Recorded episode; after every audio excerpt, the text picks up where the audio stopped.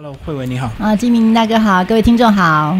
那一开始先呃，先帮我们把作者戈亚介绍一下。戈亚他现在大概差不多四十岁左右，然后她是一个笑容很甜的一个一个女人，一个妈妈，是然后一个一个职业妇女。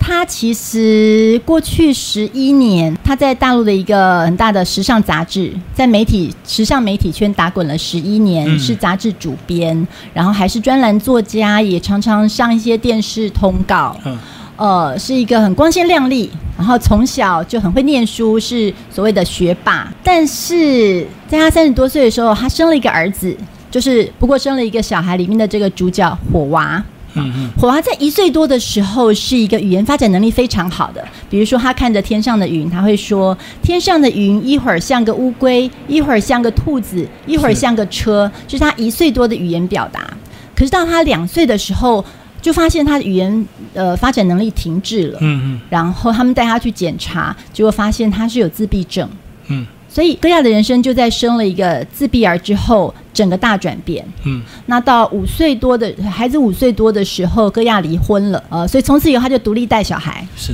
可以说他是前半段三十几岁的人生都是非常顺遂的。嗯可是三十几岁的时候，老天给他一个大玩笑，嗯让他的人生一个大转折。他有了一个自闭症的儿子。然后他有了这个小孩之后，为什么他又从职场退下来，然后又重庆搬到这个云南大理？嗯，对。当然，他之前本来都是住在四川重庆，是一个很热闹的大都会。但是当他开始独立带小孩，其实身为一个职业妇女，她会有很多的那种心酸、无奈和很很多复杂的情绪，嗯没有办法好好陪伴她的孩子。她曾经有呃，曾经在太累了，然后在路边的车上趴在方向盘上面大哭，嗯觉得自己的人生感到很无力。可是经历过这些以后，他就想着，那我就带小孩转换一下环境吧。嗯所以就本来只是想要去呃，在大理有朋友，带着小孩去找朋友住一段时间。是结果到了那里一住就爱上了。他们是住在云南大理，那是个大自然，然后一个山脚下，嗯他觉得太喜欢那边了。跟着他的火娃，呃，因为火娃他他也有学习障碍，火娃到了八岁多都还不会认阿拉伯数字。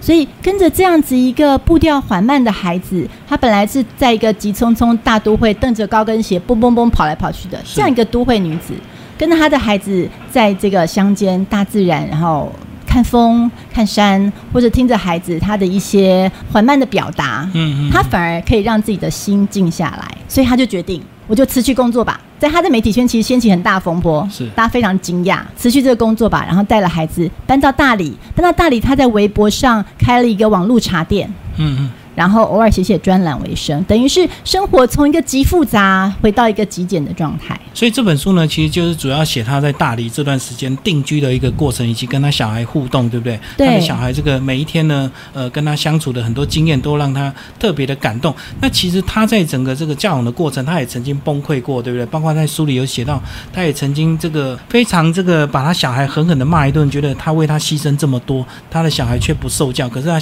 后来就发现，他小孩就忘了，他就在玩了。对，他就跑到后面去玩沙，然后，然后他觉得很惊讶，原来小孩小孩就是活在当下，反而我们大人才会一直担心未来，对不对？对对对，书里面他跟小孩的故事，他写到了一个活在当下的观念。对对对，他在书里面这样子写，他说：“当你洗衣服的时候，心在手上；当你吃饭时，心在舌头上；当你工作时，一心一意的就在这件事情本身，这样就可以了。嗯，嗯这就是活在当下，嗯。就是从他看到这个火娃对，被骂没多久，就开始很专心的在 在玩沙，就是活在当下。对他火娃已经马上就忘记他妈妈刚刚把他狠狠骂一顿，然后就只顾着这样子玩，没错，嗯没错，所以这对他也是一个从一个很大的冲击到慢慢这个他开始享受跟他相处的一个过程哦。嗯因，为一开始他也蛮哀怨，包括这个他的父母亲可能也有抱怨，对不对？因为就是你太聪明，害你的小孩就变笨了这样子。对，他在书里面也有提到一个，就是关于家有特殊儿的这个、嗯、对，这个家长，其实常常会受到一些呃建议或者是指责。嗯，比如说他爸妈，也许是一个小玩笑，就说啊，你就是太会念书了啦，对，才会生出这样子的儿子。嗯，可是，在他来，在他来说，其实任何良善建议有时候就会变成他已经是很努力了。可是这个呃，听在他的耳里，他就觉得这个是很刺伤他，对不对？嗯，对，嗯没错。包括在书里，他有讲到他他的小孩，其实在整个教养过程，他连写那个一啊都非常难，然后他还画一个九宫格，然后让这个火娃不要把那个一啊画超过那个格子。后来他就发现，他居然他的小孩可以写得很好，然后他非常的开心。对，其实这整本书里面，我们刚刚讲这种呃人生起了一个大转折，感觉是很悲情。对但是戈亚他很有意思，他写的方式其实是很幽默、很有趣的。是是是，包括教这个火娃，火娃现在九岁，他光是教他写数字一，就花了大概大半年的时间吧。他那个数字一本来是给他画一个框框，还特别告诉他说，从上面到下面哦，不要超过框框。对火娃就说：“你懂不懂啊？”火娃说：“懂。”结果开始写的时候，整个就是超出整张纸的范围，他快要气死了。嗯可是经过大半年之后，终于火娃突然有一天就突然可以写在框框里了。嗯，像对这个孩子来说，不过就是会写个数字一嘛，好像是一个微小的进步。对，但是其实对这个家长来说，对对妈妈来说，就是一个欣喜若狂。包括在书里，他有讲到这个，他跟过去在重庆不一样的地方，就是他可以穿很便宜的衣服，然后也不用刻意这个化妆，然后就可以很自在的过一天，对，不像他在重庆要买很好的衣服，拎很贵的包包，因为他的工作需要这样。对啊、对，其实呃，就是刚刚说在重庆的时候，他就是蹬着高跟鞋嘛，对对就是一个一个一个职业职业妇女的样子，然后穿个衬衫，头发剪得很利落，然后有完美精致的妆容，完美的微笑。面对镜头，可是在这个到了云南大理啊，他他举一个他跟火娃之间的例子，就是有一天他就躺在半躺在他们家的天台上的椅子上，然后火娃跟他说：“妈妈，我要喝水。”他就一直半躺在那边懒懒的说：“哦，好。”过了五分钟，火娃又说：“妈，我要喝水。嗯，”就是在这个地方，他就是可以这样子让自己慢慢的过生活，整个节奏变慢。对，整个节奏变慢，然后挤着拖鞋，带着一百块的包包就出门了。嗯，包括在书里，他也讲到这个，呃，他本来是一个很极端的人，就是我很棒，我很厉害，然后你不行，你不优秀，我优秀，然后是火娃慢慢教他这个，呃，慈悲心啊，对对对，哎，这一段我也非常喜欢呢。他写到了这个同情和慈悲。对，他说慈悲心不是同情哦，因不一样。因为对是不一样的。因为同情是高高在上的，我给你，就是我给你，嗯嗯，好，那就是我行你不行，对我好你不好，我厉害你不厉害，所以我可以俯视你，我同情你。这角度不一样。对，角度不一样，可是慈悲心其实是一种平视的，是一种包容，一种欣赏。哦，可能就是蹲下来跟你的小孩说话的那种角度，而不是高高在上说“我给你钱，你去呃买玩具”这样子，没错，没错，这就是一个很基本、很生活化的一个例子。就是慈悲跟同理的一个差别，就火娃教给他的。对，嗯，所以其实在在他的朋友圈里，其实一开始大家都以为他很惨，对不对？因为可能离职了，然后又小孩又有特殊状况，然后又从这个大都市搬到乡下地区，就会很同情他。对啊，感觉生活好像就整个就是一个很惨境。我们我们用想对，又离婚，担心什么所有最惨的事情都发生在他身上了。可是我他很有意思的，他是说，嗯就很多人为了觉得他你为了小孩这样牺牲自己，嗯他说也不是哦，也不要说我多励志哦，他只是觉得我们都要先把，其实他是把自己先过好，对，然后再顾上小孩。嗯，比如说，人家觉得他这样的生活一定多悲惨吧？可是不会啊，他也是一样会跟朋友聊天啊，嗯开趴啊，嗯嗯，过着自己很很舒服、很快乐的生活啊。因为大人要先把自己搞定了。你才能回过头来去搞定你的小孩。大人先快乐了，小孩也会感受到你的快乐、你的自在，也会才会过得轻松。他是用这样子一个一个角度，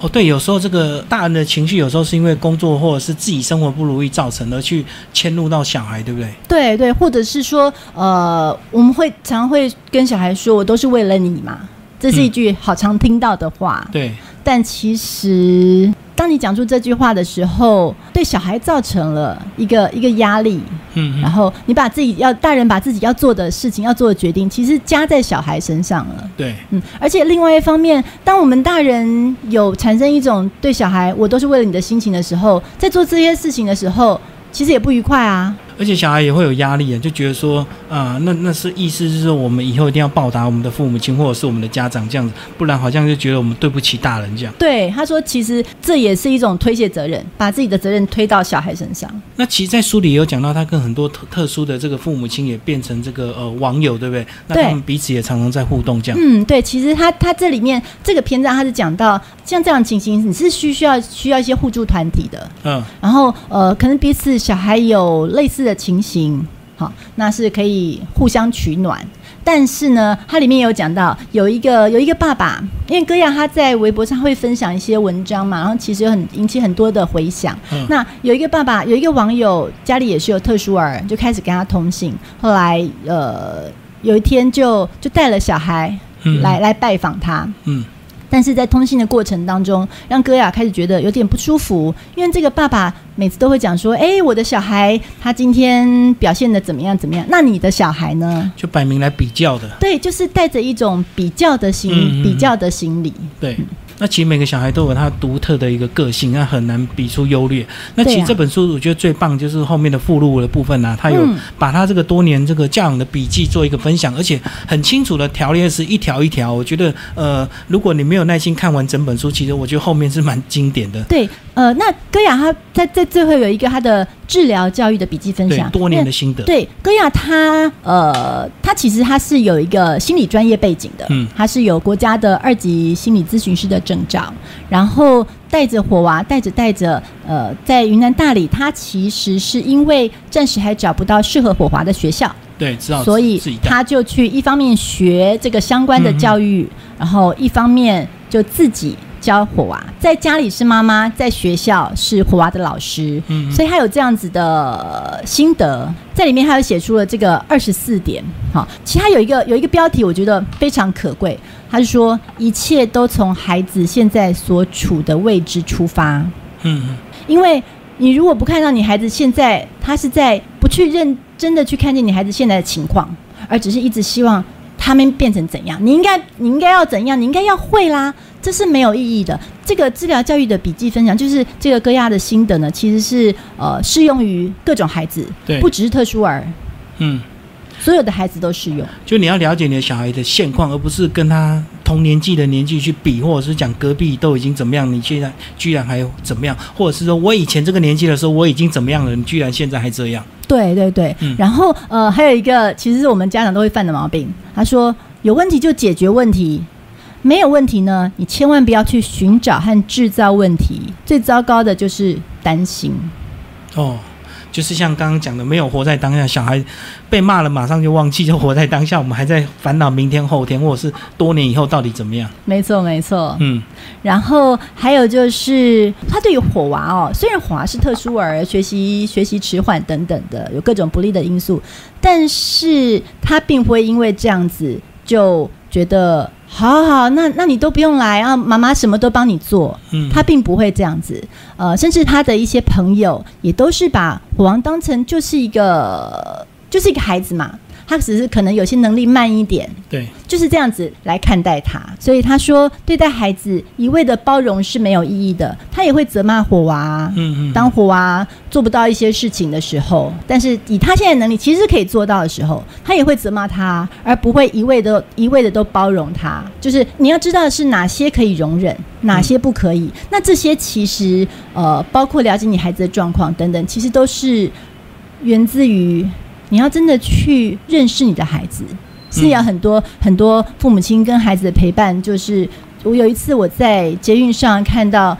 一个大男人和一个小小男孩坐在椅子上，嗯中间隔了一个别的人，嗯直到他们要下车的时候，我才知道那两个是父子。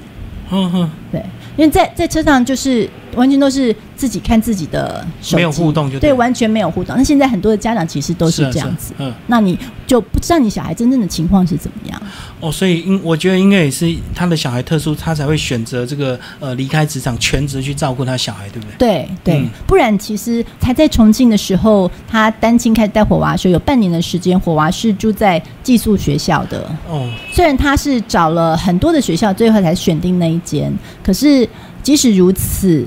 呃，对小孩来说也都是一个一个煎熬，因为那时候他并没有真正的去理解火娃他的情况。他知道他是自闭儿，知道他是特殊儿，但是对于火娃真正需要什么，他也不清楚，所以让火娃到了一个不适合的环境。好，今天非常谢谢我们的宝瓶文化编辑丁慧伟为大家介绍这本书。不过生了一个小孩，我是戈亚，别叫我荔枝妈妈，谢谢。